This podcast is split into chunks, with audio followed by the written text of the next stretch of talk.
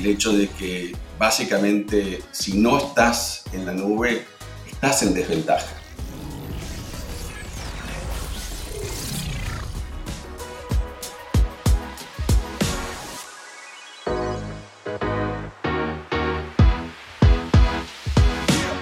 Hola Latinoamérica, esto es Multinube al Extremo, el podcast que te cuenta todo sobre la nube y sus implicaciones. Un contenido original presentado por Rackspace Technology, los expertos en soluciones multinube de extremo a extremo. Descubre junto a Rodrigo Martinelli, actualmente VP and General Manager de Latinoamérica en Rackspace Technology. Te estará acompañando en esta serie de podcasts Tendremos invitados experimentados que nos compartirán su conocimiento, todos ellos especialistas en su materia y exitosos en su organización. Bienvenidos, arrancamos con nuestra segunda temporada y en el episodio de hoy hablaremos sobre el rol de la nube privada.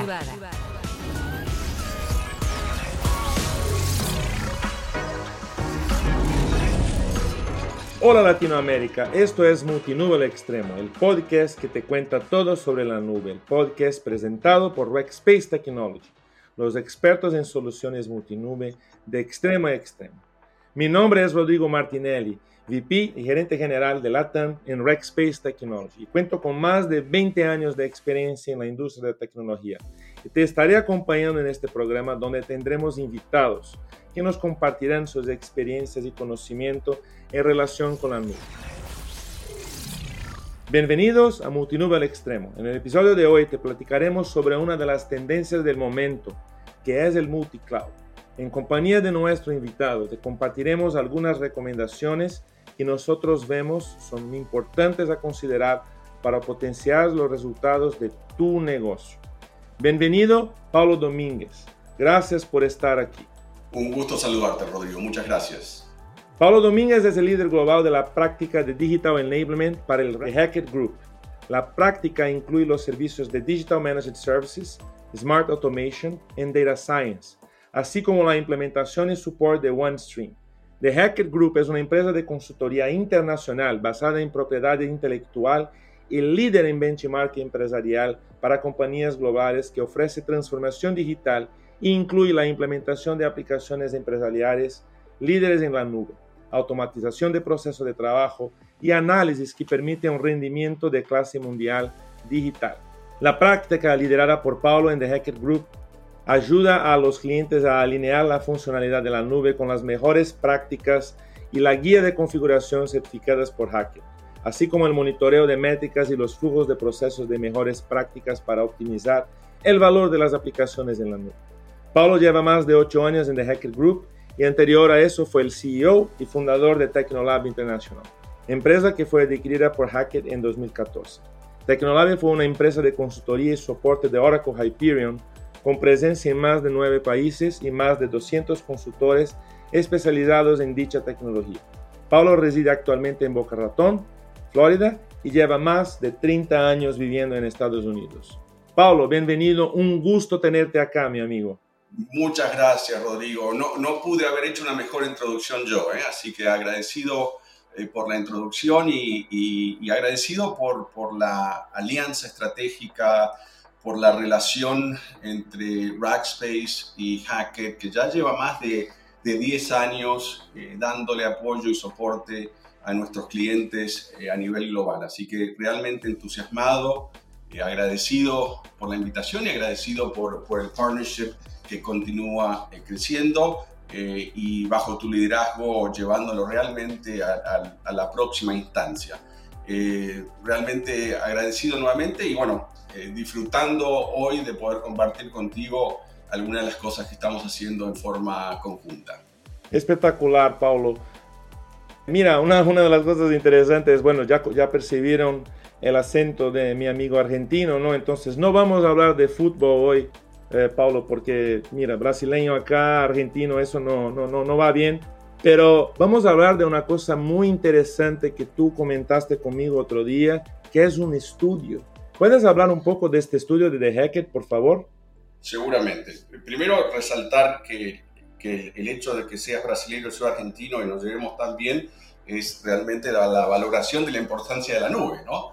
eso es lo que nos une más allá del fútbol. Así que agradecido por esa, por esa oportunidad. Eh, y bueno, compartir un poco el estudio del que hablamos, eh, establecer, si me das dos minutos, la credibilidad de, de Hackett a nivel global. Es una empresa que cotiza en bolsa, en Nasdaq, en más de 25 años eh, en el mercado, más de 5.300 clientes, 20.000 benchmarks, incluyendo a clientes del 97% del Dow Jones, el 94% del Fortune 1000, 70% del, del mercado de cotización en bolsa de Alemania. Entonces, una, una credibilidad en cuanto a, la importancia de, de Hackett, eh, conocida ¿no? mayoritariamente por, por sus estudios de mejores prácticas, por, por su benchmarking, ¿no? Lo cual, eh, en, la conversación de hoy, referida a lo que me pides del estudio, eh, da credibilidad que no estamos estableciendo, no estamos dando un punto de vista, sino es un estudio empírico, Rodrigo, que hace realmente que la palabra sea más autorizada. ¿no? Hackett, eh, como tú eh, mencionabas anteriormente, hizo un estudio acerca del valor eh, de la multinube y migrar a una multinube. Creo que no existe un estudio similar en el mundo. el estudio fue realizado en octubre del 2021. Se, entrevistaron a más de mil empresas, Rodrigo, a nivel global, diferentes tamaños en cuanto a facturación, desde 250 millones a, empresas de más de 30 millones de dólares. 60% eh, de esas empresas en, Estados Unidos, Europa, el resto entre América Latina y Asia. Y el enfoque fue entender realmente el valor real para estas eh, mil empresas de migrar a las nubes. Y se tomó en cuenta eh, más de 4.000 aplicaciones y el impacto que esta migración tuvo a nivel aplicación también. ¿no? Eh, por supuesto, parte del estudio fue entender eh, la reducción de costos, eh, también entender los beneficios de tener una reducción de incidentes de seguridad, disponibilidad, escalabilidad y el impacto realmente de poder trabajar estas aplicaciones en la nube. ¿no? Tomamos en cuenta, Rodrigo, empresas que ya habían estado en la nube por más de 10 años, así como empresas que llevaban menos de 10 años. ¿no? Eh, y siendo Hackett también distinguimos entre lo que se llama World Class y Peers. ¿no? Tomamos el 10% eh, como top performers, teniendo en cuenta más del, eh, de 20 KPIs, ¿no? de retorno a la inversión, satisfacción del usuario, SLAs y otros marcadores de desempeño, ¿no? que nos ayudaron a realmente entender la diferencia entre top performance y el resto. Creo que eh, particularmente importante para esta conversación, Rodrigo, es que el 80% de lo que se consideran world class están en una multinube. Eh, lo cual ah, hace la gran diferencia entre lo que son las grandes empresas, las world class, y empresas que están tratando de entender cuáles son las diferentes opciones que tienen. quiero resaltar últimamente, para no hacerlo esto un monólogo, que a mí lo que particularmente más me impresionó fue que estas grandes empresas eh, daban como factor determinante el hecho de que eh, consideraban esta migración a, una multinube eh, como parte de su ADN. Era la manera en la cual entregaban el valor a sus usuarios y parte de su estrategia para mejorar e innovar. Entonces, no solamente era la reducción de costos, sino, la innovación, la eficiencia, ¿no? la mejora de procesos y, realmente simplificar los procesos de negocio por medio de la tecnología. Entonces, mucho más para hablar de esto, pero nuevamente, retorno a ti para, para la siguiente pregunta, Rodrigo. Paulo, una cosa que me, me, me llama mucho la atención es que en el comienzo, finales de 2021, en verdad, yo hablé de las tendencias del mercado. Y una de las tendencias que hablé, hablé de cuatro tendencias, fue justamente la multinube. Entonces, una de las cosas que quería preguntarte es, en este estudio completo, con empresas del mundo todo, pero ¿cuál fue la cosa que te llamó más la atención en este estudio? Sí, yo creo que eh, de vuelta, ¿no? Interesante, los top performance eh, en muchos casos eh, migraron a, la nube por un tema mayoritariamente de seguridad, ¿no? Y en otros casos algunas empresas no migran a la nube porque todavía le temen al tema de seguridad, ¿no? Estas top performance veían el tema de seguridad como, una, como de alta importancia para, para, esta, para esta migración. ¿no? El hecho de que básicamente si no estás en la nube, estás en desventaja. De los participantes en el estudio vieron un 44% menos de ataques ¿no? Y, cibernéticos y, y, el tiempo en detectar eh, los incidentes eran el 50% más rápidos. ¿no? Entonces, mejoras tangibles en cuanto a, a, temas de seguridad y disponibilidad. Eh, también tomamos como, como punto medio que, en cuanto a disponibilidad, que el costo por hora, Rodrigo, de estar parados, se elevaba más de 85 mil dólares la hora. Y tenían bajas anteriores a un promedio de más de 80 minutos. Entonces, tangiblemente encontré que, que, estas, estas empresas toman la oportunidad de migrar a la nube y permitir a sus equipos de trabajo enfocar su tiempo en mejoras e innovación y no perder tiempo en, en updates, en incendios, si se cayó el servidor, sino en mejoras y eficiencias tangibles.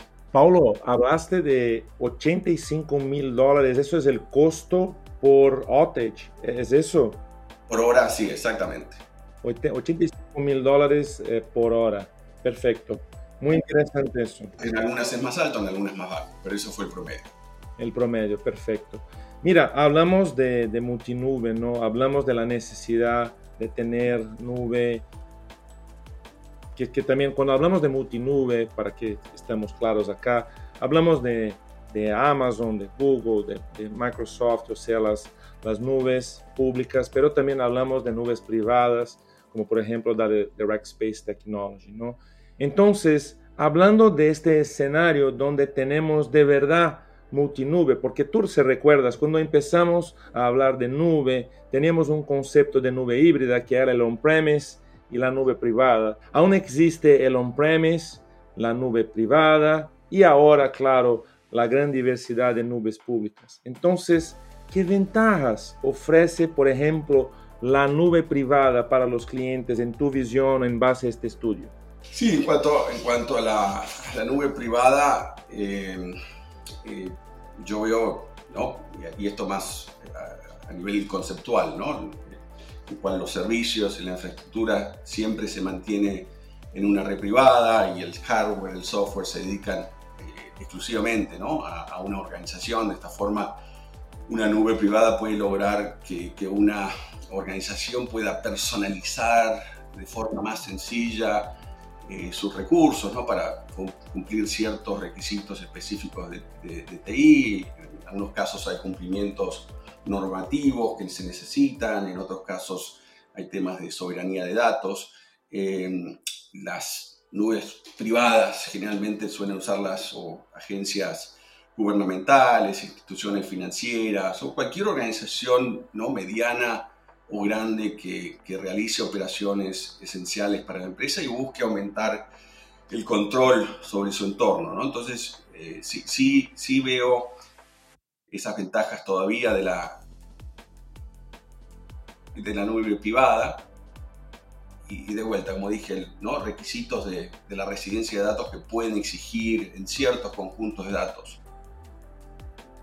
Entonces veo como ventaja específica para responder tu, tu pregunta, quizá tres áreas ¿no? en, cuanto a la nube privada. El tema de, flexibilidad, en cuanto una organización puede personalizar el entorno en la nube y satisfacer ciertas necesidades específicas de la empresa. Sí veo más control, eh, los recursos por supuesto no se comparten con nadie, entonces es posible un mayor nivel de, de control y privacidad y, y escalabilidad solamente cuanto a comparación con una infraestructura de, de, entorno local. Entonces, en ese sentido, las nubes privadas tienen esas ventajas. Y quiero hacerte este comentario, ¿no? que es, es, es importante eh, en, en, cuanto a las diferentes opciones, ¿no? ya sea una nube privada, ya sea una, una, una multinube una, multi, o una, una, pública, ¿no? Solamente.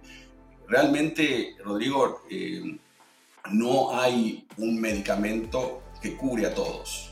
¿no? Es muy importante ese análisis previo, ese assessment, ese diagnóstico, entender realmente las, las necesidades de cada empresa y poder adecuar la solución a, a la necesidad específica de tu empresa. Eso me parece muy interesante, Paulo, porque eso es una cosa que hablo mucho con, con los clientes, ¿no? Eh, no, eh, it's not one size fits all, ¿no? Entonces, sí.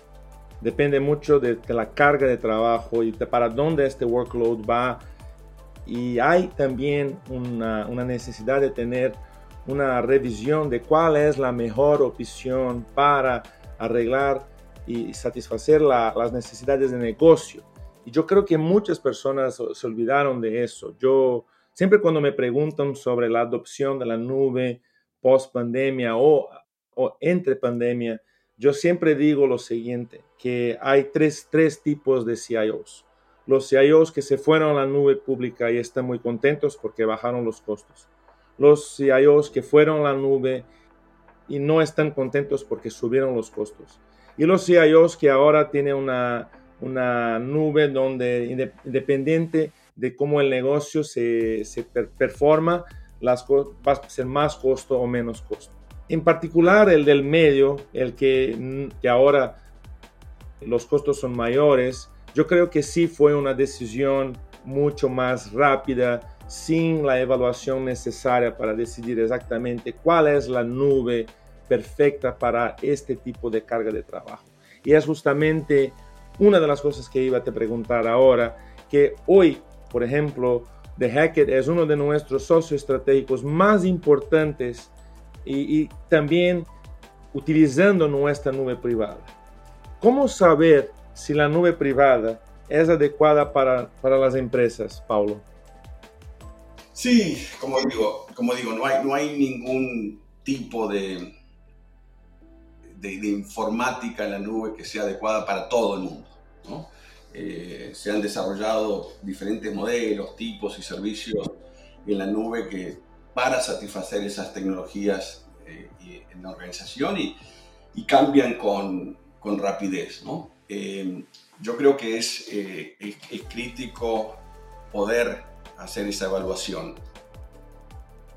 Primero, entender la cultura de la empresa, entender las necesidades, entender eh, las prioridades, entender el enfoque, entender estratégicamente la dirección de, de, la empresa. Como dije anteriormente, no solamente basar todo en una reducción de costos, la reducción del costo va a ocurrir, ¿no? pero yo creo que factores determinantes para entender cuanto a, multinube, nube privada, es eh, cuál es el enfoque, ¿no? Si, si, el enfoque es una reducción de incidentes de seguridad, si es menor downtime, si es mayor velocidad, si es más agilidad eh, y por supuesto eh, la utilización de recursos internos que puedan ser liberados para la innovación y la eficiencia en los procesos. Entonces, tomar en cuenta todos estos factores y determinar eh, cuál es la prioridad de la empresa. Entonces, no diagnosticar solamente en un interés para nosotros, ¿no? Como proveedores, sino el interés específico de la organización y, sentarnos y tener esa conversación, Rodrigo, ¿no? No hay, no, no, no, esto no es un producto que, uno pueda determinar eh, para todos en cualquier momento. Entonces, eh, para mí esos son los, las prioridades donde tenemos que, enfocar, sentarnos con, nuestros clientes y entender los temas prioritarios para ellos, ¿no? Mira, otro día tú estabas diciendo para mí que estaba hablando con su hija sobre las diferencias de la nube pública y la nube privada. ¿Puedes compartir con nosotros esta historia? Correcto, correcto, correcto. Estaba mi hija de, de 12 años, eh, me escucha en, ahora que nuestra oficina es nuestro hogar, ¿no? Eh, y me escucha hablar acerca de, en una presentación acerca de la nube, ¿no? Ella tiene 12 años y, y me pregunta específicamente que le explique de qué se trata, ¿no? ¿Qué es una, una nube privada? ¿Qué es una nube multi, multinube, que es una, una híbrida, ¿no? Entonces, también volviendo a nuestras vacaciones, estuvimos en, diferentes Airbnbs, estuvimos en diferentes hoteles, ¿no? Entonces tomé el ejemplo de, del Airbnb y dije, bueno, una nube privada es cuando nos quedamos en el Airbnb, ¿no?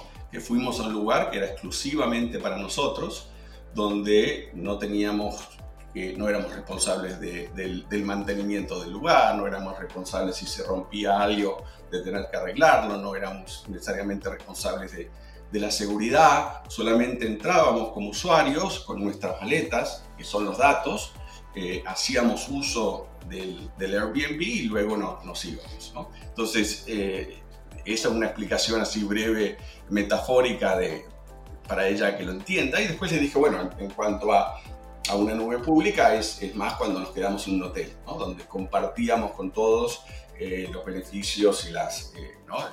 los servicios que nos daba un hotel.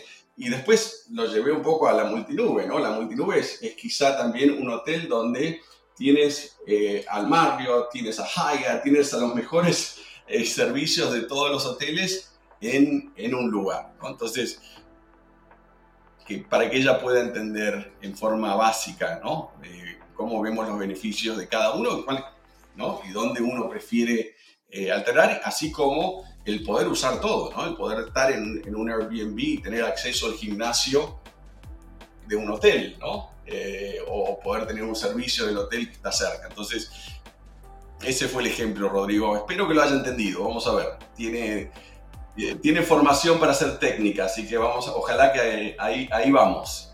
Me, me encantó, Paulo, y yo creo que, bueno, si nuestra audiencia no sabía cómo explicar para los los niños lo que es nube privada, nube pública. Ahora ellos aprendieron contigo cómo hacer eso de una manera muy inteligente, de una manera muy sencilla. Yo estoy completamente de acuerdo contigo. Mira, una última pregunta, Paulo. ¿Cómo la nube privada como servicio permite una estrategia de multinube exitosa? O sea, cuando nosotros hablamos de las nubes públicas, ¿cómo por ejemplo The Hackett Group utiliza las dos nubes en conjunto para satisfacer las necesidades de negocio de sus clientes? Sí, sí, muy buena pregunta. Bueno, mira, las nubes públicas, como tú sabes, son hoy el tipo más común de implementación informática ¿no? en la nube. Y nosotros vemos eh, desde el punto de vista de, cómo balancear ¿no? esa, esa relación privada con pública. Eh, si una aplicación digamos, reside en un entorno local, en una nube privada, y existen picos repentinos, digamos, de demanda, donde pueden sobrecargar la capacidad, por ejemplo, en un evento estacional como las compras en línea o una declaración de impuestos, o algo que produce picos de demanda, las organizaciones pueden aprovechar los recursos, los recursos informáticos adicionales de una, de una nube pública, ¿no? estar en su, pública, en, su nube privada y poder tener acceso para eh, lo que se denomina un envío de, de, ráfaga a la nube, ¿no? donde el entorno de nube híbrida permite que la infraestructura del entorno local irrumpa en una, en una nube pública. Entonces, eso le da escalabilidad, le da, le da mayor eh, acceso a, poder tener ese crecimiento sin necesariamente tener costos adicionales a, tener que, mantener eso en forma constante, ¿no? Así que sí estamos viendo muchos clientes aprovechando eh, eso para conseguir esa, esa escala mundial, esa confiabilidad y, bueno, la seguridad habilitada por la, por la inteligencia artificial que, que estas, estas nubes de, AWS, de Azure, de Google, etcétera, nos dan como, como servicio. ¿no?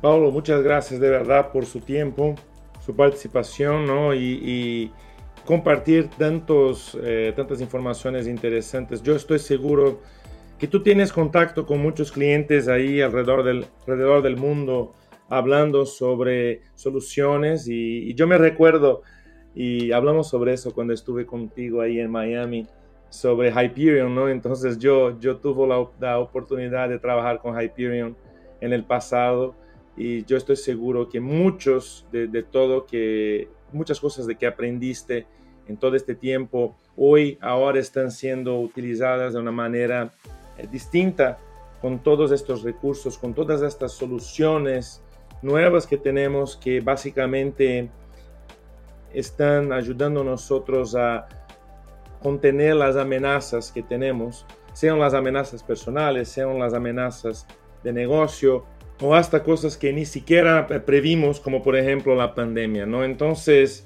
eh, muchas gracias por su contribución y, por todo que, que, habló acá con nosotros.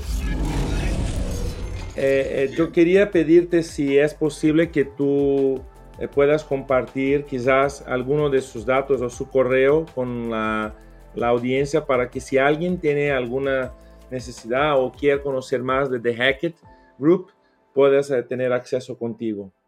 Por supuesto, gracias. Eh, nuestro website es eh, www.thehackettgroup.com y mi email de la empresa es phdomínguez con Z al final, no S, con Z.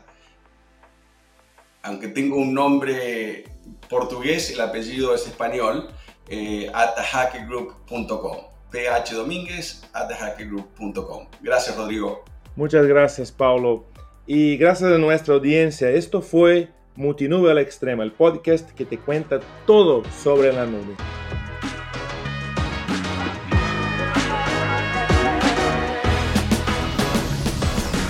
Gracias a nuestra audiencia. Esto fue Multinube al Extremo, el podcast que te cuenta todo sobre la nube. Si te ha gustado este contenido, compártelo.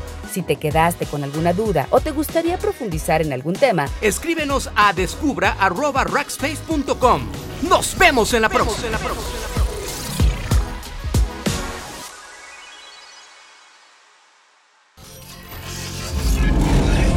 Rackspace.com